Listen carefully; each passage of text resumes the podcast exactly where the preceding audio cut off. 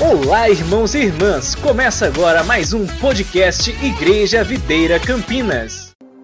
Curva sua cabeça, vamos orar. Pai, em nome de Jesus, nesta manhã, Senhor, nós estamos aqui com os nossos corações abertos, ó Deus, para receber do Senhor.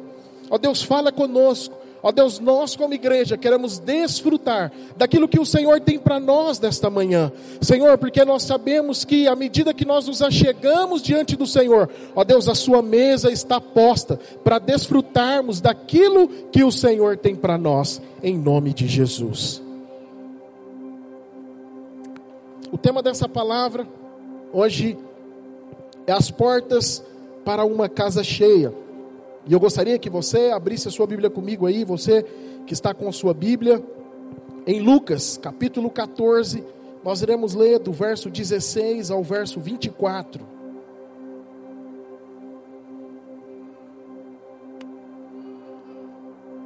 Quem achou diz amém. Quem não achou diz índice. Se você tem Bíblia de papel, você vai achar onde é. Amém, irmãos? A palavra do Senhor diz o seguinte: um certo homem fez uma grande ceia e convidou a muitos. A hora da ceia, mandou o seu servo dizer aos convidados: Vinde, que já está, está preparado. E todos a uma começaram a excusar-se, disse, e disse-lhe o primeiro: Comprei um campo, e importa ir vê-lo. Rogo-te que me hajas por excusado. E outro disse: Comprei cinco juntas de boi e vou experimentá-los rogo-te que te me hajas por excusado.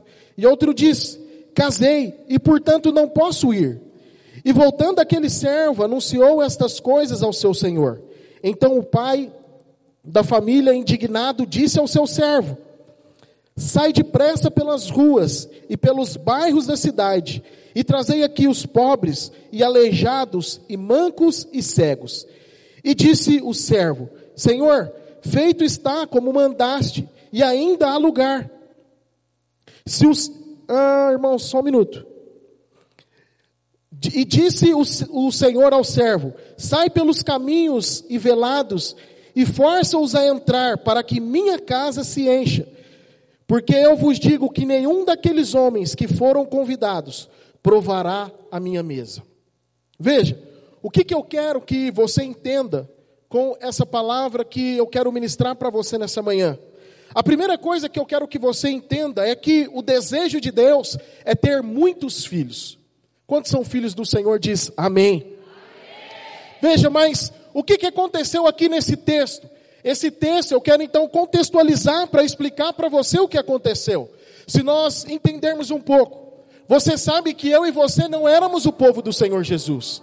Né? Muitos irmãos amam usar aquele versículo de Crônicas que diz: Se o meu povo, que se chama pelo meu nome, se ouvir a minha voz, se humilhar. Veja, esse texto não é para nós, nós não, não éramos o povo do Senhor Jesus.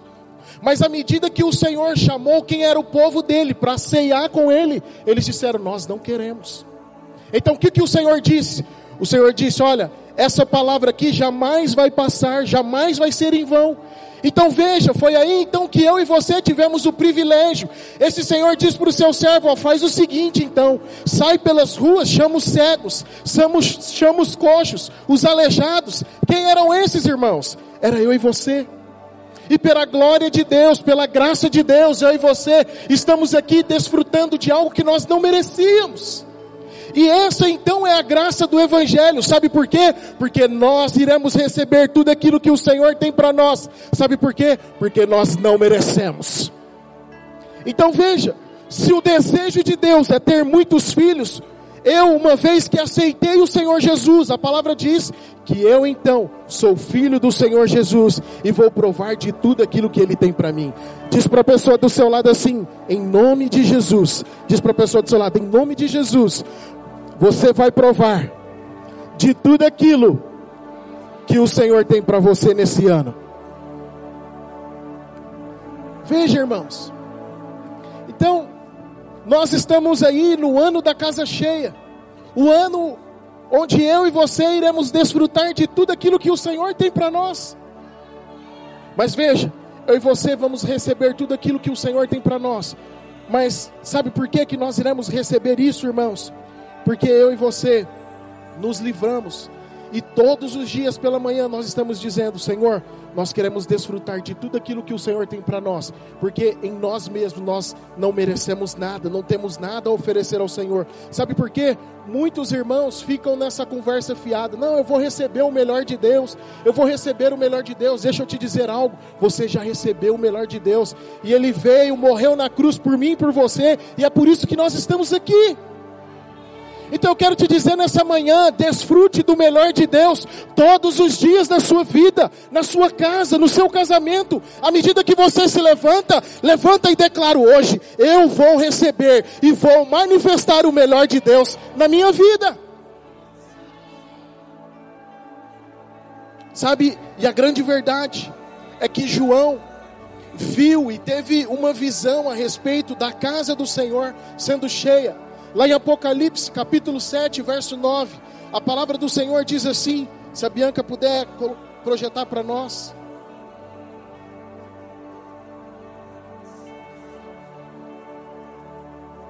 A palavra do Senhor diz: Depois dessas coisas, vi, e eis que grande multidão, que ninguém podia enumerar, de todas as nações, tribos, povos e línguas, em pé diante do trono e diante do cordeiro, vestidos de vestiduras brancas, com palmas nas mãos. Sabe quem são essas pessoas, irmãos, que estará diante do trono do Senhor? Eu e você. Sabe por quê? Porque um dia à medida que o Senhor fez o convite para que nós pudéssemos estar com Ele nessa mesa, eu e você aceitamos o convite e recebemos o Senhor. E sabe o que, que o Senhor está dizendo para você essa manhã?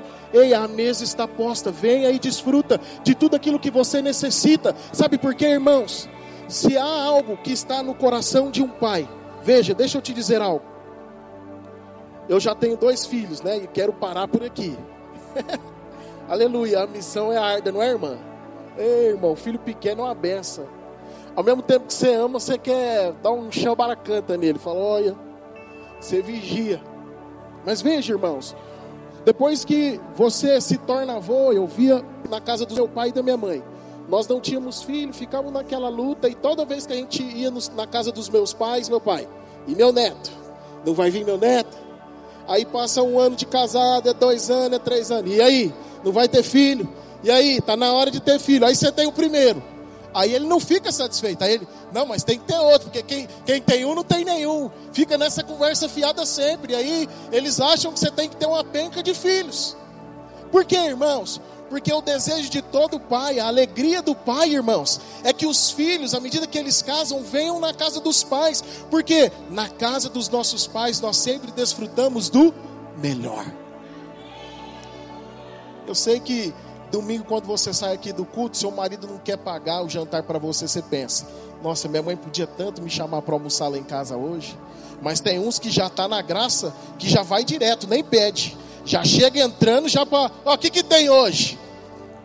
Então, veja, o desejo de Deus também, irmãos, é que a casa seja cheia.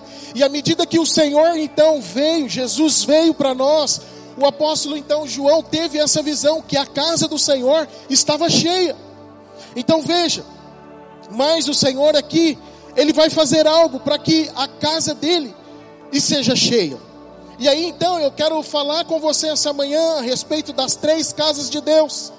A primeira casa de Deus foi a que Salomão construiu. A Bíblia diz que não existia nada mais bonito, algo que tinha mais riqueza do que o templo que Salomão construiu. Você sabe que Davi tinha esse desejo no seu coração, mas Salomão, como alguém muito rico, construiu esse templo. E aí então essa foi a primeira casa de Deus. A segunda casa de Deus foi quando o povo, né, de Israel construiu o segundo templo, e a palavra do Senhor diz, lá em Ageu 2, você lembra quando o Senhor diz: Olha, a glória da segunda casa será maior do que a primeira. Veja, tem uma diferença aí. A primeira, a Bíblia diz que era muito linda, que havia muita riqueza.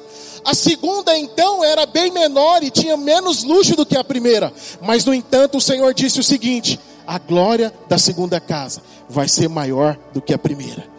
Mas sabe por que a glória da segunda casa é maior do que a primeira? Porque a segunda casa foi a casa que o Senhor Jesus entrou. E à medida que o Senhor entra na casa, tudo é cheio da glória, da vida de Deus. Então entenda algo, por mais bonito que era o primeiro templo, por mais que tinha muitas coisas, muitas riquezas, na segunda casa era muito melhor, por quê? Porque a presença de Deus, a vida de Deus, o homem de Deus materializado entrou naquele lugar. E a Bíblia diz que à medida que ele entrou, a casa foi cheia. Mas eu quero então te dizer a terceira casa. E aí você olha para a pessoa do seu lado e diz: Sabe quem é a terceira casa? É você. Tem uns irmãos como eu que já virou casarão, né, irmãos? A cada dia nós estamos expandindo o templo, mas em nome de Jesus, esse é o ano. Esse é o ano só da casa cheia, irmãos, não da barriga. Vejam. Então, essa é a terceira casa, irmãos. E por que que essa terceira casa é gloriosa? Porque o Senhor não entrou apenas nessa casa, mas um dia o Senhor decidiu habitar nessa casa. E eu quero te dizer essa manhã, você é a habitação do Senhor Jesus. Aonde você vai, você leva o Senhor Jesus com você. É por isso que a Bíblia diz que aonde você colocar as plantas do seu pé, você vai possuir por herança, porque à medida que você vai em qualquer lugar, o Senhor Jesus está com você. É por isso que lá no seu trabalho você é alguém que as pessoas olham para você e vejam que tem algo em você diferente. Por quê? Porque à medida que você chega no seu trabalho, o Senhor chega com você também. À medida que você entra aqui para cultuar o Senhor nesse prédio, a vida de Deus, a glória de Deus se manifesta aqui, por quê? Porque o Senhor Jesus está aqui com você também, irmãos. Então veja, eu e você somos casa de Deus, o Senhor habita em nós, e não há nada que possa nos parar. Mas é interessante que, deixa eu explicar o contexto para você. Você sabe que o povo de Israel, o rei Nabucodonosor, quebrou, destruiu todo o templo e levou o povo de Israel exilado, preso, cativo. E aí então, depois de muitos anos, o povo de Israel é liberto. E aí então, o povo de Israel tem o desejo no coração de fazer o que? De restaurar o novo templo, que era a segunda casa.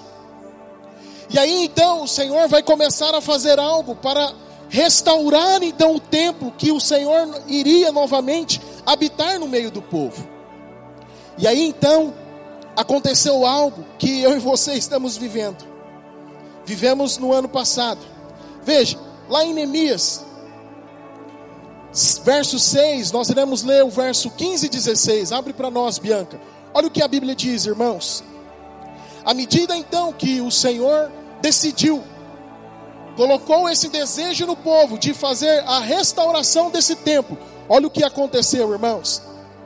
A palavra do Senhor diz: Acabou-se, pois, os muros aos 25 dias, no mês de Elum, em 52 dias.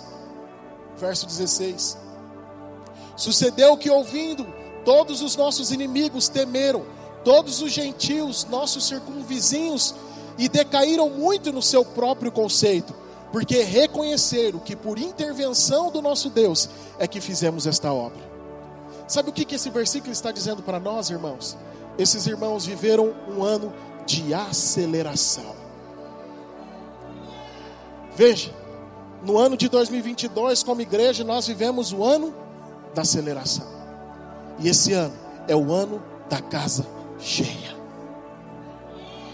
Veja, irmãos, eu quero dizer isso para você, eu quero que você se aproprie nisso. Porque a palavra que o Senhor nos deu é que nós iremos viver o ano da casa cheia. Eu e você iremos desfrutar de tudo aquilo que é bom. Essa semana conversando com uma irmã, ela dizendo: Olha, eu não sei o que está acontecendo, não. Eu não sei se é aceleração ou se é o ano da casa cheia. O negócio está meio misturado, porque eu estou recebendo os dois de uma vez. Veja, irmãos, mas deixa eu te dizer algo. Muitas pessoas têm palavra de Deus, é verdade ou não é, irmãos? Aí muitas pessoas perguntam o seguinte: mas por que, que muitas pessoas vivem a promessa e o Senhor cumpre as promessas e outras não? Sabe por quê, irmãos? Porque à medida que o Senhor libera uma palavra a respeito da sua vida, não depende mais do Senhor. A palavra diz que à medida que Ele libera uma palavra, Ele já fez o que Ele tinha que fazer. Só depende de mim de você. E o que, que nós temos que fazer? Nós temos que descansar no Senhor, mas trabalhar todos os dias para desfrutarmos daquilo que Ele prometeu para nós. Então deixa eu te dizer, esse é o ano da casa cheia. Todos os dias pela manhã se apropria disso. Confesse a palavra. Declara sobre a vida dos seus filhos, no seu casamento, no seu trabalho. Você declara em nome de Jesus: eu vou desfrutar de tudo aquilo que é bom. Se o meu carro está ruim, eu vou comprar um carro bom. Se a minha casa está ruim, eu vou reformar e a minha casa vai ficar boa. Se eu estou no trabalho, mas ainda a minha renda não é, não é o que eu quero, eu vou ter um novo trabalho. Você precisa declarar isso, irmãos. Por quê? Porque o desejo de Deus é acelerar você, assim como ele fez com esses irmãos. E as pessoas, quando olharem para você, vão dizer: Foi o Senhor quem fez isso. Veja. E aí então, o Senhor disse: Olha, o povo então voltou. E o Senhor disse: Eu preciso então restaurar os muros, as portas. E o que, que eu quero dizer, irmãos? E é isso que eu quero compartilhar com você, as, as 12 portas, para que a casa seja cheia. Veja, talvez no ano de 2023 você não conseguiu experimentar ou perceber o quanto o Senhor acelerou a sua vida. Mas nesse ano de 2023, o Senhor vai fazer tudo aquilo que Ele prometeu para você. E à medida que você declara, confessa, o Senhor é aquele que vai restaurar. Se existe algo em você, se você por muitos dias ou por muitas semanas anda desanimado, uma semana você confia, você crê, você declara a palavra, mas no outro mês você está meio cabisbaixo, achando que não vai acontecer. Eu sei que isso muitas vezes é normal para nós, mas no dia mal, irmãos, você tem que se lembrar das promessas do Senhor e declarar em nome de Jesus: eu lanço fora de mim tudo aquilo que não é do Senhor. Por quê? Porque aquilo que o Senhor prometeu para nós, Ele vai cumprir, irmãos. E aí então, a primeira porta que eu quero compartilhar com você, a Bíblia diz que é a porta das ovelhas. E aí você me pergunta, mas o que é a porta das ovelhas? Veja, irmãos, a porta das ovelhas é a porta do perdão pelo sangue de Jesus. Você sabe que o Senhor Jesus foi aquele que foi sacrificado por nós como ovelha no matadouro. Então, à medida que o Senhor se sacrifica por nós, vai para a cruz por nós, eu e você então podemos, a Bíblia diz, nos achegarmos diante de Deus. E aí é interessante que essa palavra ela tem dois aspectos. Ao mesmo tempo que o Senhor, essa ovelha que ela é sacrificada, Ele também é o Senhor da ovelha que está dizendo: vem, porque à medida que você vem, o Senhor é aquele que tem uma palavra, você está perdoado. Sabe por que eu estou te dizendo isso, irmãos? Porque hoje nós temos muitas igrejas, muitos pastores, muitos irmãos que o desejo deles é trazer a salvação para as pessoas. Mas eu quero te dizer, irmãos, a salvação e o perdão não vem através da condenação. Você fala para o seu menino o seguinte: tira a mão da tomada. Ele faz o que? O abençoado. Ele põe a mão na tomada. Você vai lá e desce o couro nele. Aí você fala para ele: tipo, não põe o dedo na tomada. Por quê, irmãos? Porque a acusação não traz mudança. Deixa eu te dizer algo: só traz mudança quem sabe que é amado, irmãos. Então, deixa eu te dizer: a palavra do Senhor para mim e para você nesses dias é que você é a ovelha também, que um dia foi chamado pelo pastor e acertou o perdão do Senhor. Mas o Senhor está falando para você hoje pela manhã, a partir de então, você é o pastor que vai dizer para pessoas: "Ei, você, há perdão para você também". Sabe, irmãos, as nossas células, a sua casa precisa sempre também ter uma mesa Sabe por quê? Nesses dias o Senhor vai começar a mandar pessoas para você, para anunciar as boas novas, e as boas novas é que há perdão para essas pessoas, há um evangelho da graça, que eu e você vivemos, que nós não temos condenação sobre nós. Então você é esse agente que nesses dias vai declarar: há perdão para muitos. Quando, você, quando, a, quando a gente era mais novo, você falava o seguinte para as pessoas: você quer aceitar Jesus? Se você não aceitar Jesus, você vai para o inferno. Por que, que o pessoal aceitava Jesus? Para não ir para o inferno. Porque quem quer ir para o inferno? Mas eu, deixa eu te dizer uma coisa, irmãos. Isso pode até, até efeito algum tempo. Mas se essa pessoa não souber que ela não vai para o inferno, mas o Senhor está dando o privilégio para ela de ser amada, o que, que vai acontecer? À medida que ela descobre que ela não vai mais para o inferno, mas o essencial de tudo é que ela é amada e que ela vai desfrutar de tudo aquilo que o Senhor tem para ela, a vida dela vai mudar completamente. Então fala para a pessoa do seu lado, você é agente das boas novas. A segunda porta é a porta do peixe. A porta do peixe, irmãos, era onde os mercadores vinham ali para essa cidade para comerciar então os peixes, a alimentação. E essa porta, ela vai nos dizer algo a respeito disso. Essa porta é como se fosse o chamado de Pedro para nós. Essa porta vai falar a respeito, ela representa o trabalho. Então, eu quero te dizer, lá em Mateus 4, verso 18 ao 20, abre para nós, Bianca. A palavra do Senhor diz: E Jesus, andando junto ao mar da Galileia, viu dois irmãos, Simão, chamado Pedro, e André, os quais lançavam as redes ao mar, porque eram pescadores, e disse-lhes: Vinde a mim e eu vos farei pescadores de homens. Então eles, deixando logo as redes, seguiram. Veja, irmãos, o que que essa porta está dizendo para nós? Essa porta é a porta da evangelização. Quero dizer para você, irmãos, nós estamos aqui, eu já estou na videira, vamos, vai fazer 16 anos. Já estou velho aqui, irmãos. Veja, irmãos, por dois anos da minha vida, quando eu vim para São Paulo, eu fiquei injuriado. Falei, eu quero saber, não quero saber mais desse negócio de igreja, de ser pastor, não. Vou viver minha vida, vou terminar minha faculdade. Aí os irmãos falaram, vai na igreja. Eu falei, que igreja? O quê? Eu cansei desse negócio de igreja. Mas deixa eu te dizer algo, irmãos. Você foi estragado para o mundo. Quando o Senhor te estraga para o mundo, principalmente gordinho, o máximo que você consegue fazer é ir no McDonald's comer um Big Mac e voltar. Veja, irmãos. Então, uma vez que o Senhor chamou você, você é aquele que o Senhor vai usar, irmãos, para apregoar as boas novas. Essa porta vai nos dizer a respeito disso. Muitos irmãos estão conosco aqui na vida da igreja, mas eu quero dizer para você, irmãos, esse é o tempo de você entrar e ser igreja conosco. O desejo de Deus é que você não seja apenas um membro da igreja, mas que você faça parte do corpo da igreja. À medida que nós tenhamos coisas a ser feitas na vida da igreja, o um encontro com Deus, nós iremos fazer o um encontro kids, nós iremos fazer a salinha das crianças, nós iremos jejuar, nós iremos orar, seja você o primeiro a colocar-se diante da batalha, por quê? Porque o Senhor chamou você. E muitos irmãos estão aí pensando na morte da bezerra.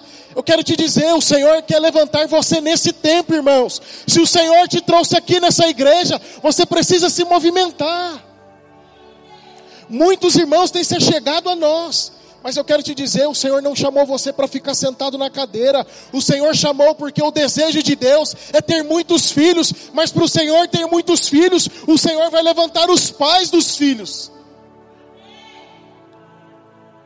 E eu quero dizer para você, seja você esses dias, a chegar no seu líder de célula e dizer: olha, deixa que essa pessoa eu vou cuidar.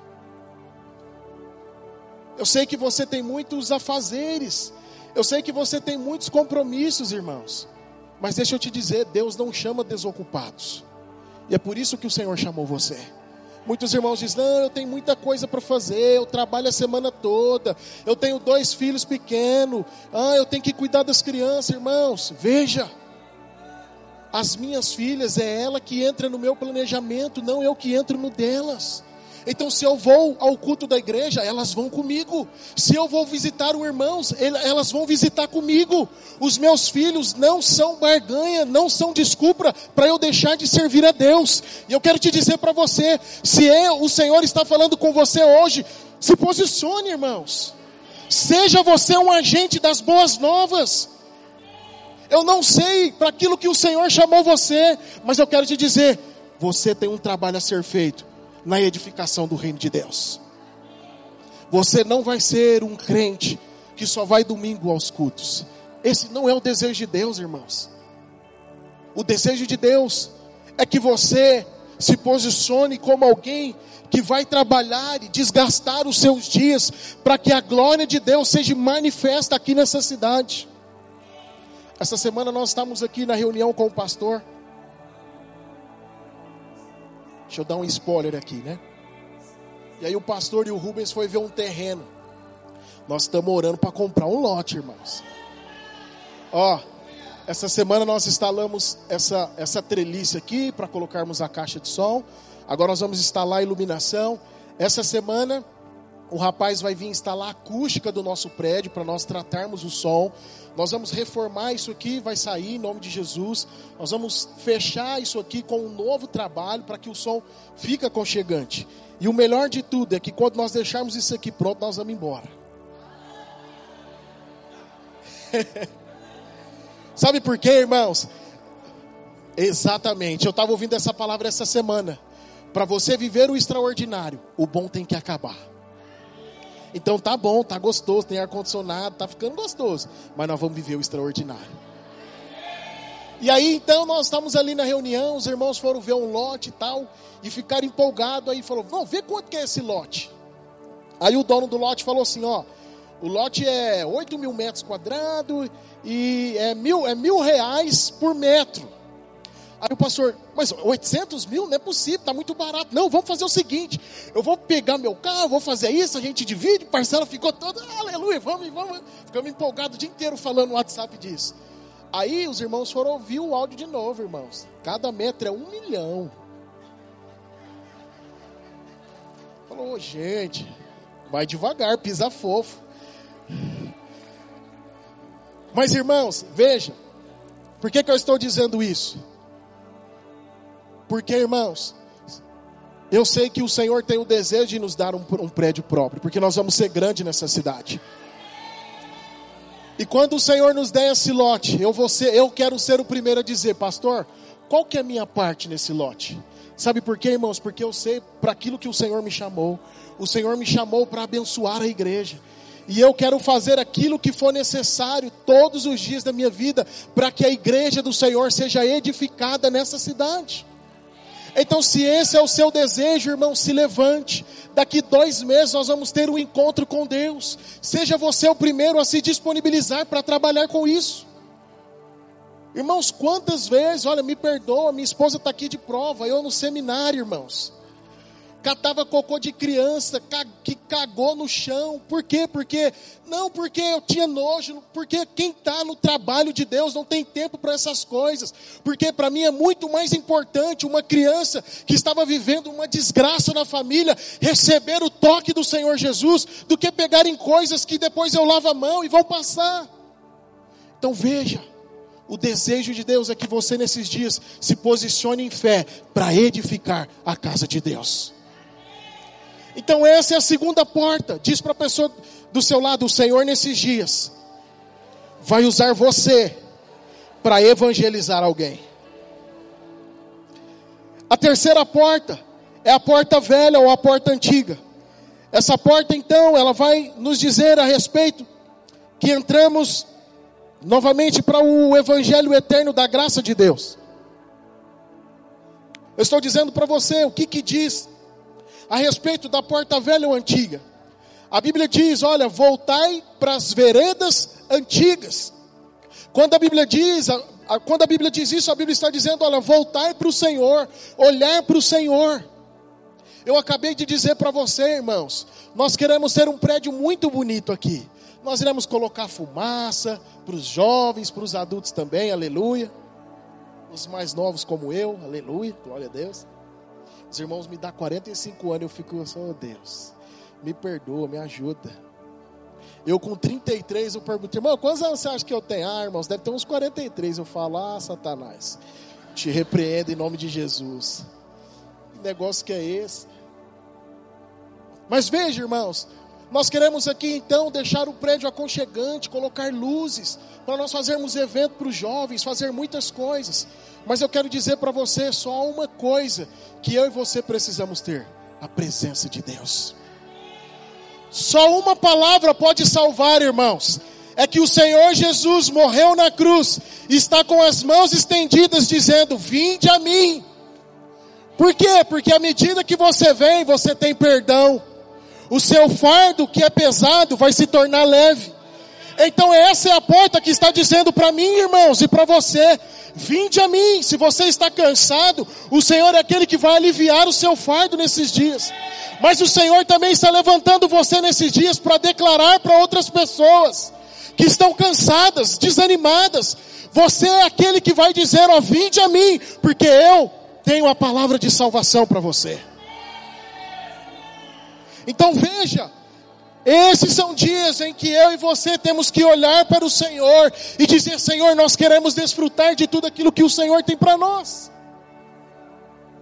É muito legal nós termos muitas coisas boas, mas nós não podemos nos esquecer que só a palavra do Senhor diz que só existe um caminho para a salvação, e é o Senhor Jesus. Quando Ele diz: Eu sou o caminho, eu sou a verdade, eu sou a vida.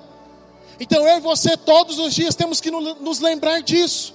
Podemos fazer muitas coisas, mas eu e você temos que lembrar que somente pelo Senhor Jesus eu e você temos a salvação.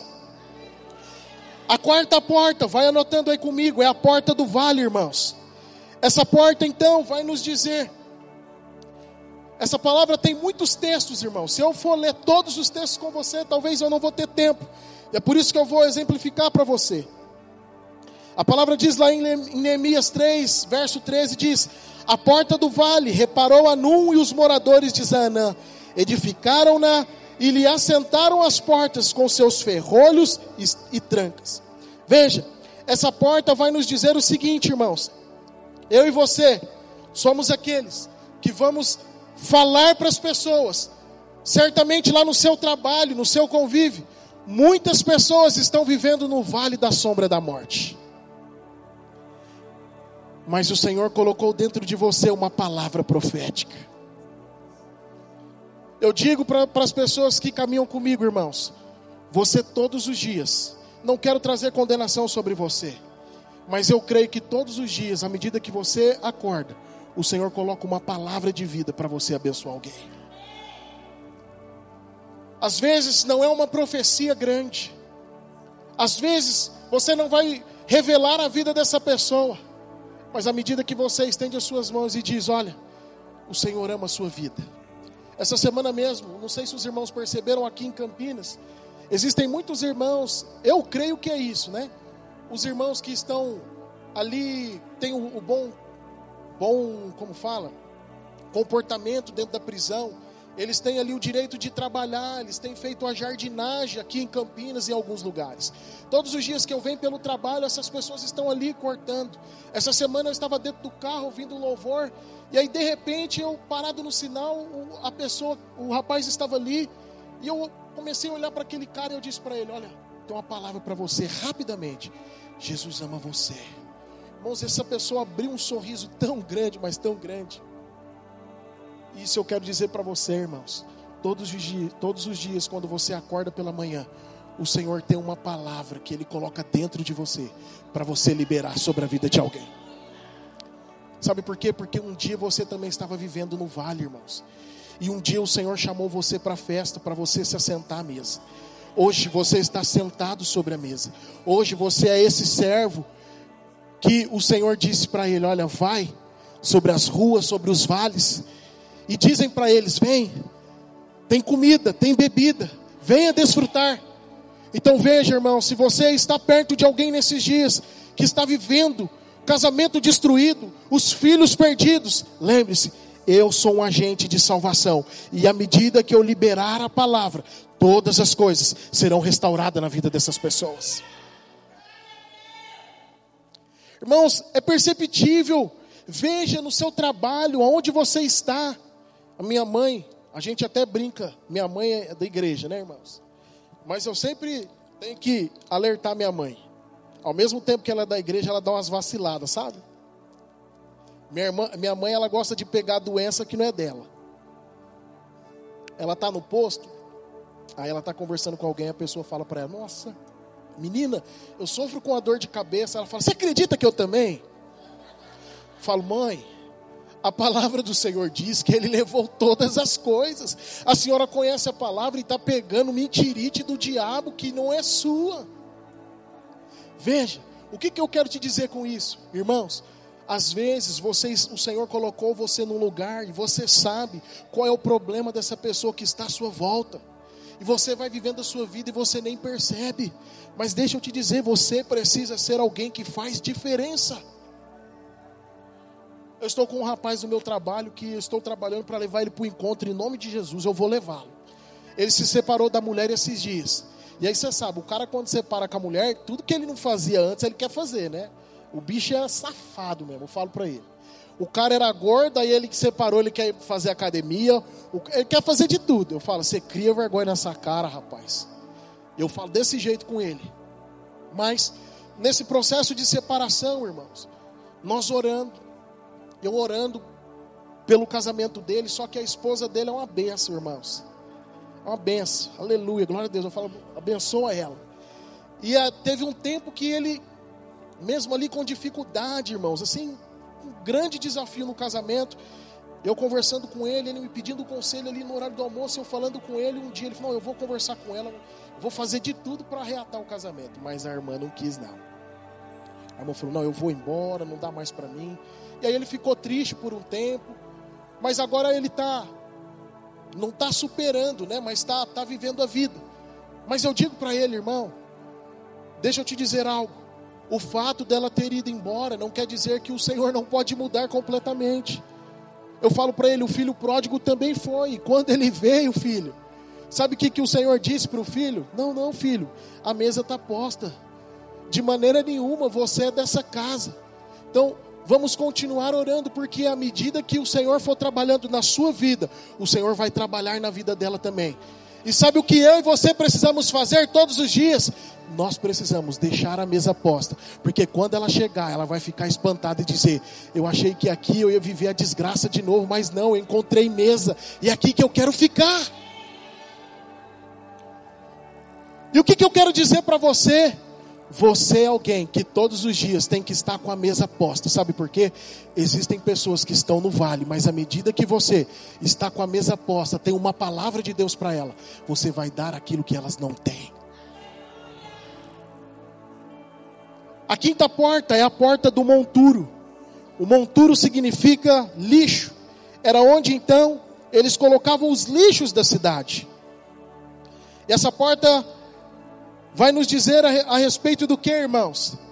Quando eu e você estávamos lá no mundo, já foi a coisa, qual que é a coisa mais esperada no aniversário? É o bolo, não é, irmãos? Eu não sou muito de bolo de aniversário, não, mas tem umas irmãs aí que o Senhor deu o dom para elas. Aleluia, glória a Deus, né?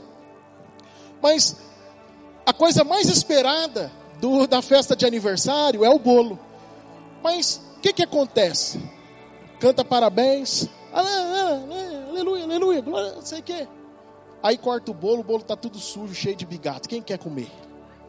Ninguém quer comer, não é, irmãos? Mas eu e você comíamos quando nós estávamos no mundo. Aí um dia o Senhor tirou as vendas dos nossos olhos e disse: Olha, a mesa está posta. Você achava que estava comendo comida boa, nos forrozão da vida, estava todo mundo achando que estava bom. Mas um dia o Senhor tirou as vendas dos nossos olhos e disse: Você achava que aquilo lá era bom, mas aquilo lá era lixo. Mas a mesa está posta. E aqui A grande verdade é que aqui você consegue escolher o sabor do bolo, irmãos. Lá no mundo você comia o que te davam. Aqui não, você fala, Senhor, eu quero um carro desse ano, dessa cor, automático. O Senhor diz: Espera aí que eu vou te dar. Senhor, eu preciso morar mais perto dos irmãos da minha célula. Está muito longe. O Senhor diz: Não, calma aí, vou resolver isso para você. Por quê, irmãos? Porque o Senhor, uma vez que tirou a venda dos nossos olhos, eu e você não desfrutamos mais do lixo, nós desfrutamos de tudo aquilo que é bom. Mas deixa eu te dizer algo, irmãos. Existem muitas pessoas da sua família ou que estão perto de você que acham que estão comendo comida boa, mas não estão. Estão comendo os lixos. Mas o Senhor vai levantar e já levantou você nesses dias para dizer: Olha, eu tenho uma comida e essa comida ela vai saciar você. À medida que você comer dessa, dessa comida, o seu casamento, a sua família será restaurada por completo. Então, nesses dias, irmãos, eu quero dizer para você: se levanta em fé, em autoridade, se posicione e dizer: Senhor, em nome de Jesus, eu vou comer o melhor dessa terra.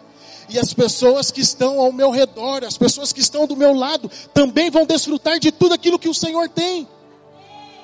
Por quê, irmãos? Porque o Senhor foi aquele que nos tirou do lixo e nos colocou para comer das melhores comidas dessa terra. A sexta e a sétima porta nós colocamos ela junto. É a porta da fonte e a porta das águas. Você sabe que ali, à medida que foi construída essa cidade, foi construído um tanque, que era o tanque de Siloé, onde o Senhor curou o cego. E aí o que, que acontece, irmãos? O que, que essa porta está dizendo para nós? Irmãos, teve um dia que o Senhor disse: Olha, vem e beba de mim. Porque à medida que você beber do Senhor, você estará saciado, você não terá mais sede alguma. Essa semana eu conversava ali com o pessoal do meu trabalho e eles diziam: as pessoas trabalham a semana toda para comprar carne e cerveja para desfrutar no final de semana, né, irmãos? É ou não é? É picanha, aleluia, glória a Deus. Então o que que acontece? Muitas pessoas vivem essa vida achando que é o melhor, irmãos. Mas eu e você, houve um dia que o Senhor nos chamou, assim como aquela mulher que estava ali pedindo água para o Senhor. O Senhor disse para ela: Olha, se você soubesse para quem você está pedindo, minha filha. Mas o que, que o Senhor diz para ela? Não beba, eu vou te dar água, só que a água que você beber, você nunca mais vai ter sede alguma. Sabe por que, que você não fica mais atrás de coisa que não presta, irmãos? Porque você bebeu da água da fonte da vida. Mas eu quero te dizer uma coisa, irmãos. Você que bebeu dessa água, eu quero te dizer: o Senhor, à medida que você bebe dele, o Senhor faz de você uma fonte, e uma fonte que jorra para os outros. É por isso que todos os dias o Senhor coloca uma palavra de Deus na sua vida. Sabe por quê? Porque você está saciado, mas existem outras pessoas que precisam ser saciadas também. E quem que vai saciar essas pessoas? Diz para a pessoa do seu lado: você. Por quê? Porque você é uma fonte que jorra do Espírito, jorra da água. Você que é crente, você precisa se encher do Senhor todos os dias, buscar o Senhor, declarar a palavra, confessar em fé, se posicionar em autoridade. Por quê, irmãos? Porque o Senhor, todos os dias, quando você levantar pela manhã, o Senhor tem uma mesa posta para você. Todos os dias, irmãos, você não deveria aceitar menos daquilo que o Senhor prometeu para você. Você não deveria aceitar ficar contando moedas para ir para o trabalho, para fazer qualquer coisa para sua família. Por quê? Porque essa não foi a vida que o Senhor prometeu para você. A vida que o Senhor prometeu para você é uma vida abundante. Mas o que, que você precisa fazer nesses dias? Se apropriar da palavra que foi liberada na sua vida e dizer: Eu vou viver tudo aquilo que o Senhor me prometeu. Eu não aceito viver menos daquilo que o Senhor me prometeu. A minha família, a minha casa, os meus filhos vão desfrutar do melhor de Deus. Então, deixa eu te dizer, irmãos: beba da água do Senhor todos os dias, se encha do Espírito Tenha momentos com o Espírito Santo de desfrute. De você se deleitar no Senhor e esquecer da hora, do tempo. Um pastor que nós conhecemos muito, ele diz: perguntaram para ele, eu não estou dizendo que isso é o certo, mas perguntaram para ele o seguinte: Pastor, por que, que o senhor não jejua? Ele falou: Não é que eu não jejuo, irmãos, eu só não marco o dia de eu jejuar, sabe por quê? Porque todos os dias, à medida que eu estou me deleitando do Senhor, eu esqueço de comer, então eu jejuo.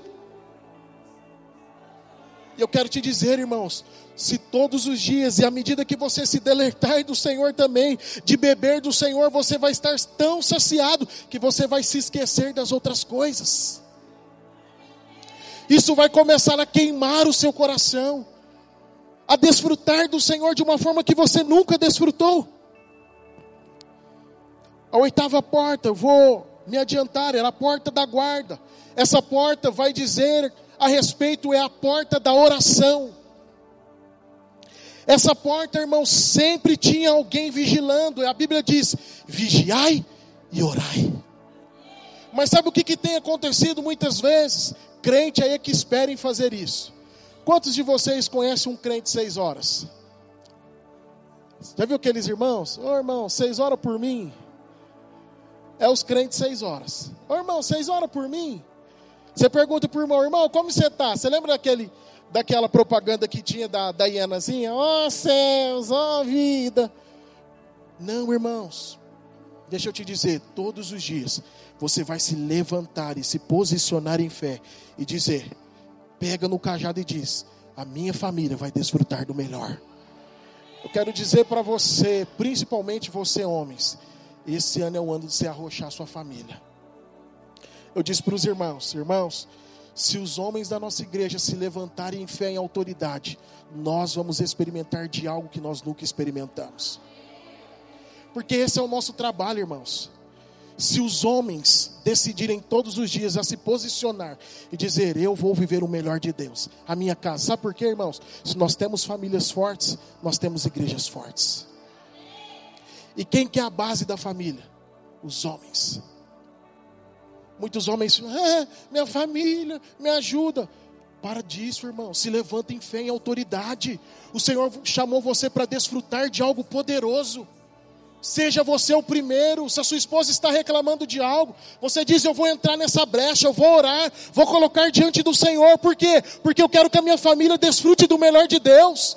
Ah, minha célula está minguando, não está indo ninguém. Se posicione em fé, irmãos, em autoridade. Coloca uma cadeira lá no meio e diz: em nome de Jesus. Semana que vem nós não teremos cadeira, porque aqui vai estar cheio. Mas qual que é a atitude de muitos? Não, vamos ver, vamos, vamos ver quem vai fazer, vamos falar com alguém, falar com ninguém, falar com você. Você precisa falar com o Senhor. E você vai dizer, Senhor, em nome de Jesus, eu e a minha célula vamos desfrutar do melhor aqui nesse lugar. Porque, irmãos, nós precisamos se levantar em oração, em fé, em autoridade. A nona porta, irmãos, é a porta do cárcere.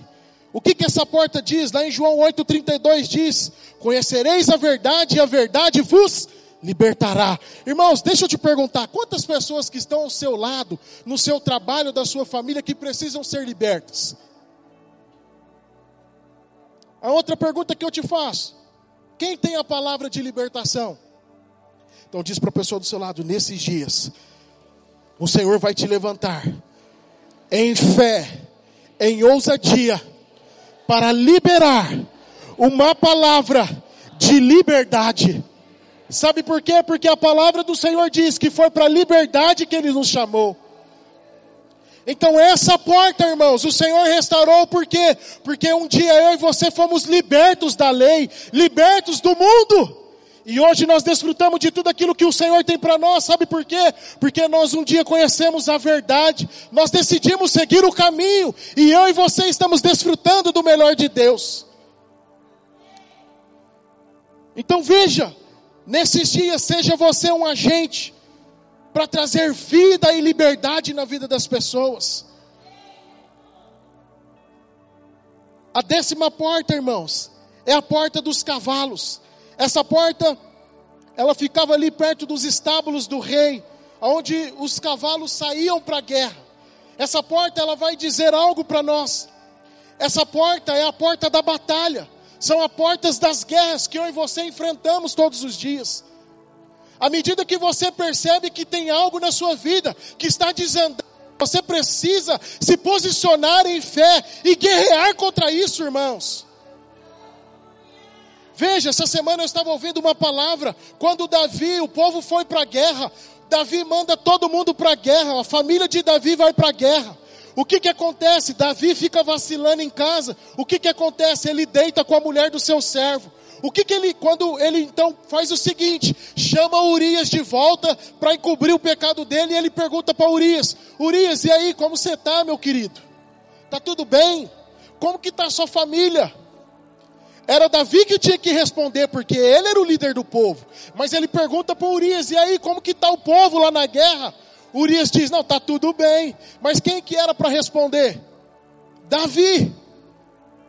Mas o que, que Davi estava fazendo? Estava se deitando com a mulher dele. Mas Urias fala o seguinte: Davi fala para ele: não, faz o seguinte, vai lá, fica com a sua mulher, se deita com ela. Ele fala o seguinte: Davi, como que eu vou deitar com a minha mulher se o povo está na guerra? Ele está dizendo o seguinte: olha, se o povo está na guerra, eu quero estar tá também. Davi, se os guerreiros estão pegando na espada, eu vou pegar também. E eu quero te dizer, irmãos, nós estamos vivendo uma guerra nesses dias, e o Senhor está chamando você para se posicionar, para pegar na sua espada, para se posicionar como guerreiro e dizer: Eu vou desfrutar daquilo que o Senhor tem para mim, como igreja, como família. Então hoje, irmãos, eu quero desafiar a você a se posicionar todos os dias pela manhã. Você vai se levantar em fé e autoridade e declarar: minha família vai desfrutar do melhor, a minha rede vai desfrutar do melhor, a minha casa vai desfrutar do melhor. Esse tem que ser o meu e o seu coração, irmãos. Então veja, não deixe que outras pessoas lutem a guerra por você. Sabe por quê? Porque é você. O Senhor chamou você para lutar ela. Eu posso orar pela sua família. Você pode vir aqui, nós vamos orar. Mas deixa, irmãos, batalhas só são vencidas diante de Deus. À medida que você se posiciona em Deus, lá no seu quarto, lá na sua casa, em fé, em autoridade, se posicione e diz: Senhor, em nome de Jesus, eu vou lutar as minhas guerras. E eu não vou deixar que o diabo roube aquilo que o Senhor me deu. Eu não vou deixar o meu filho, eu não vou deixar o meu casamento ser destruído, eu não vou perder nenhum irmão da célula.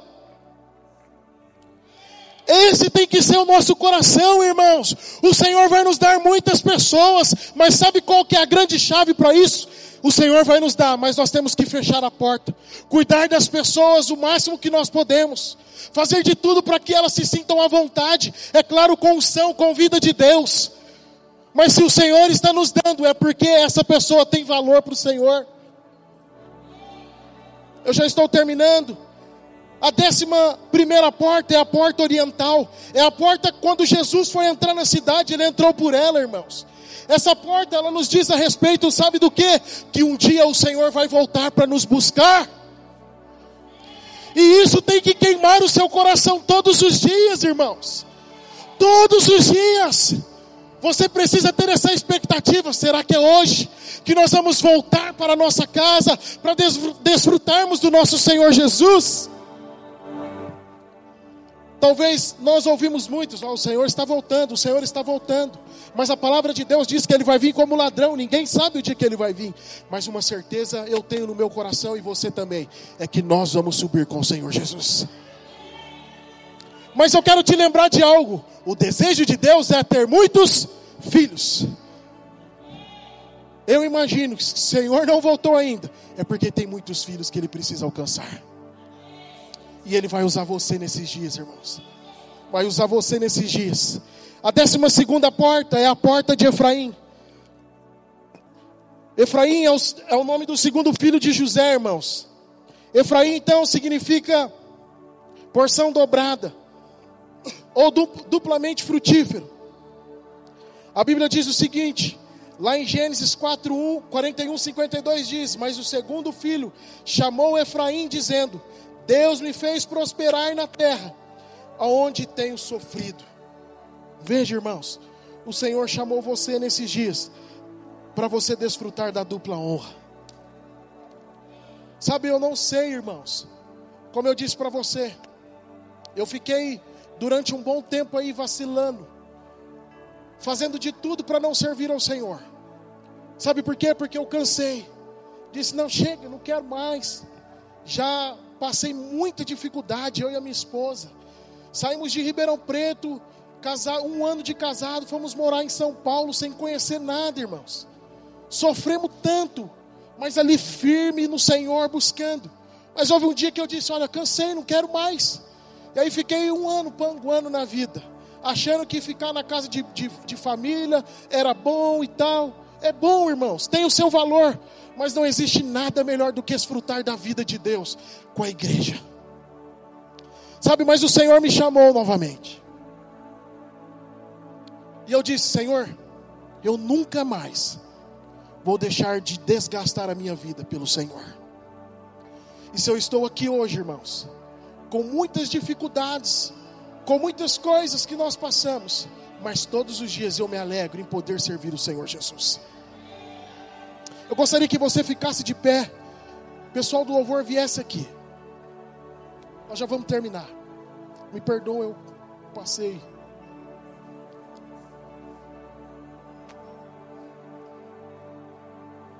Sabe, irmãos,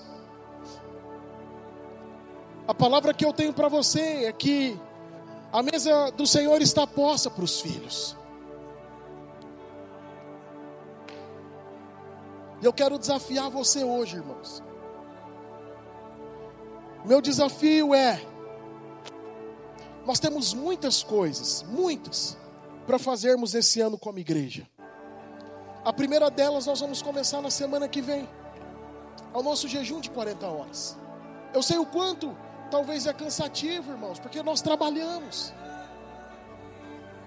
Nós trabalhamos, você tem a sua rotina diária. Mas eu quero mostrar para você, irmãos, que o Senhor, nesses dias, vai fazer você de Efraim. Você vai desfrutar de porção, de porção dobrada. E eu quero que você se coloque diante de Deus hoje. Sabe, Existem dois chamados da parte de Deus para nós. O primeiro chamado, o Senhor já liberou sobre a sua vida. Você aceitou. Você recebeu a palavra, você aceitou ele no seu coração e você é filho. Mas existe o segundo chamado da parte de Deus, irmãos. E ele disse isso para Pedro: Olha, deixai as suas redes e segue-me. Eu quero dizer para você hoje, irmãos: quantos de vocês têm o desejo de desfrutar de porção dobrada da parte do Senhor? Eu gostaria de desafiar você para que você viesse aqui à frente, dizendo: Senhor, eu quero desgastar a minha vida para o Senhor. Eu quero fazer parte daquilo que o Senhor vai fazer nessa cidade. Eu quero fazer parte daquilo que o Senhor vai fazer nos bairros dessa cidade. Senhor, eu quero investir em alguém. Senhor, eu quero liberar uma palavra na vida de alguém. Senhor, eu quero ser aquele que estarei com uma. Não, eu estarei, Senhor, assim como o filho pródigo estava voltando e o pai estava ali sinalizando: venha, venha, porque há pão, há desfrute na casa do pai. Se esse é o seu desejo, eu quero que você nessa manhã ore dizendo: Senhor, usa a minha vida, usa a minha vida, Senhor, para cumprir o seu propósito, para cumprir o seu propósito, Senhor. Eu gostaria que você abrisse a sua boca nesta manhã e falasse com o Senhor. E dissesse, Senhor, em nome de Jesus, usa a minha vida, Senhor, para cumprimento do teu propósito. Enquanto os irmãos vão cantar uma canção, eu gostaria que você orasse e dissesse para o Senhor: Senhor, usa a minha vida com graça, com poder e com vida. Entra, a porta está aberta, pode entrar.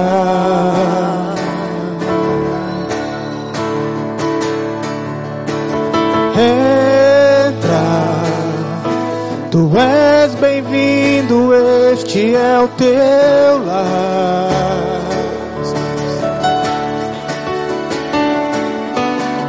Entra, a porta está aberta, pode entrar. Oh Espírito Santo, deixa o Senhor tocar no seu coração nessa manhã. Entra, Se coloque diante do Senhor em fé e autoridade. Decida é hoje, meu irmão. lar. a desfrutar de tudo aquilo que o Senhor tem para você. Diz para Ele: Pode entrar, a casa é sua. Espírito Esse é Santo, o teu lar. E Yeshua, daqui pra frente é assim. Eu não quero mais viver sem ti. declare isso. Pode entrar, a casa é sua. Esse é o teu lar. Yeshua, daqui pra frente é assim. Eu não quero mais viver sem ti. Aleluia. Irmãos, eu não quero me delongar, mas eu quero dizer para você nessa manhã: esses são dias onde nós estamos vivendo um tempo onde muitas pessoas estão atordoadas, sendo embriagadas por tudo que está acontecendo com o nosso país. Algumas pessoas com medo, outras pessoas tentando ver o que vai acontecer. Mas eu quero te dizer hoje, irmão, o Senhor chamou você para se posicionar em fé e em autoridade. Sabe por quê, irmãos?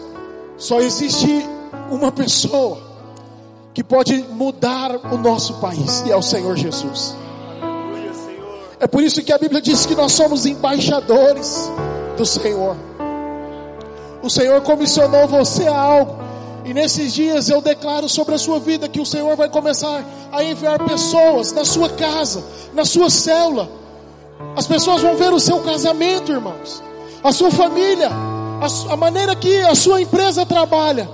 As pessoas vão começar a procurar vocês e dizer: Olha, eu preciso ter aquilo que vocês têm, porque vocês trabalham de uma maneira diferente, vocês têm, vocês têm algo diferente. E eu quero dizer para vocês: tenham sempre a porta aberta, porque o Senhor nesses dias está colocando palavras dentro de vocês para serem liberadas em nome de Jesus. O Senhor nesses dias está restaurando a sua vida. O Senhor chamou você para um propósito grande. O Senhor diz: esqueça das coisas do passado. O Senhor diz para você e para sua esposa: esse é o momento de vocês se levantar em fé, em autoridade. Uma vez que o Senhor prometeu algo para você, todas as coisas podem acontecer. Mas o Senhor diz: Você sabe o que eu te prometi. E nesses dias, o Senhor diz: Eu vou colocar dentro de você o posicionamento. Você vai se levantar em fé e autoridade. E vai desfrutar de algo que o Senhor prometeu para sua família. O Senhor não se esqueceu. Não se esqueceu. Você vai ser alguém que o Senhor vai usar nessa cidade. Nessa cidade, o Senhor marcou você com um dom específico no seu coração. Famílias vão se achegar diante de você, porque o Senhor está colocando uma palavra de paz, de paz em você, para ser liberada em nome de Jesus. Oh, aleluia, irmãos. Irmãos, Senhor, em nome de Jesus, nessa hora, eu quero orar, ó Deus, para cada um dos irmãos. Ó Deus, e declarar que nesses dias o Senhor é aquele, ó Deus, ó Pai, que derrama fé, ousadia, graça, poder abundante. Senhor, que as portas abertas dos irmãos, ó Deus, estejam abertas, mas que nesses dias o Senhor abram as portas para que os filhos do Senhor, ó Deus, saiam pelos vales, ó Deus, ó Pai, pelos monturos dessa cidade, para declarar que há salvação, que não há condenação. Ó Deus, ó Pai, eu quero declarar nesta manhã que os irmãos, ó Deus, ó Pai, tenham uma palavra de fé, de ousadia, de graça abundante. Ó Deus, ó Pai, para libertar cada pessoa, ó Deus, das prisões. E é isso que eu declaro em nome de Jesus. Pai, que essa semana seja uma semana repleta de vida, de graça e de poder. Pai, em nome de Jesus, leva os irmãos em paz para as suas casas. Que eles desfrutem de um domingo abençoado.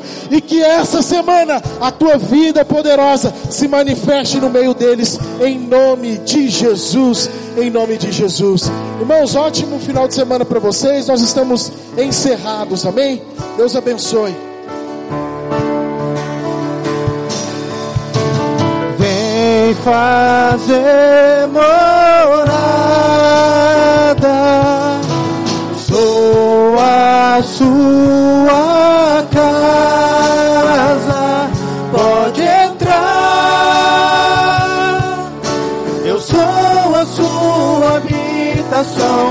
sou teu lar. Vem fazer morada, sou a sua casa, pode entrar. Eu sou a sua habitação, eu sou teu lar.